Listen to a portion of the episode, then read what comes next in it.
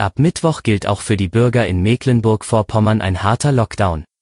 Allerdings sollen die Schulen und Kitas geöffnet bleiben. Mehr dazu erfahren Sie im Schwerpunkt des SVZ Audio Snack. Es ist Montag um 5 Uhr. Ich wünsche einen guten Morgen.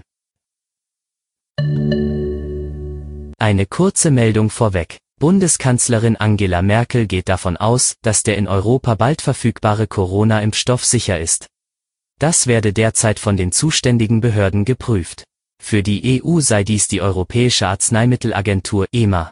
Ich vertraue der Sachkunde der europäischen Arzneimittelbehörden. Wir werden keinen politischen Druck machen, sagte Merkel. Die EMA will bis zum 29. Dezember über die Zulassung des Corona-Impfstoffs von BioNTech und Pfizer entscheiden.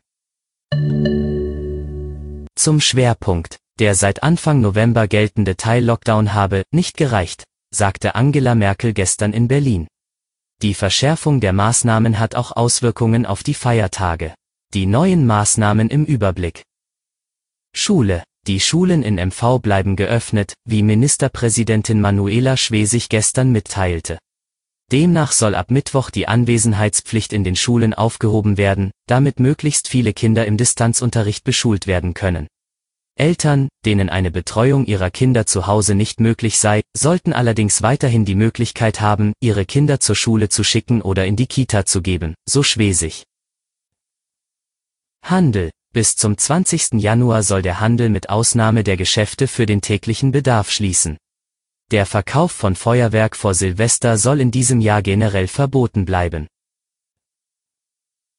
Weihnachten. Große Weihnachtsfeiern fallen in diesem Jahr auch in MV flach. Vier Gäste aus der engeren Verwandtschaft plus die Gastgeber dürfen zusammen Weihnachten feiern. Kinder bis 14 Jahren werden nicht mitgerechnet. Diese Regelung gilt für den Zeitraum 24. bis 26. Dezember also explizit für das Weihnachtsfest und stellt eine Lockerung von der ansonsten geltenden Regel dar. In der übrigen Zeit, also auch am Silvesterabend und Neujahr, gilt Maximal fünf Personen aus zwei Haushalten dürfen zusammenkommen. Das war der Audio-Snack.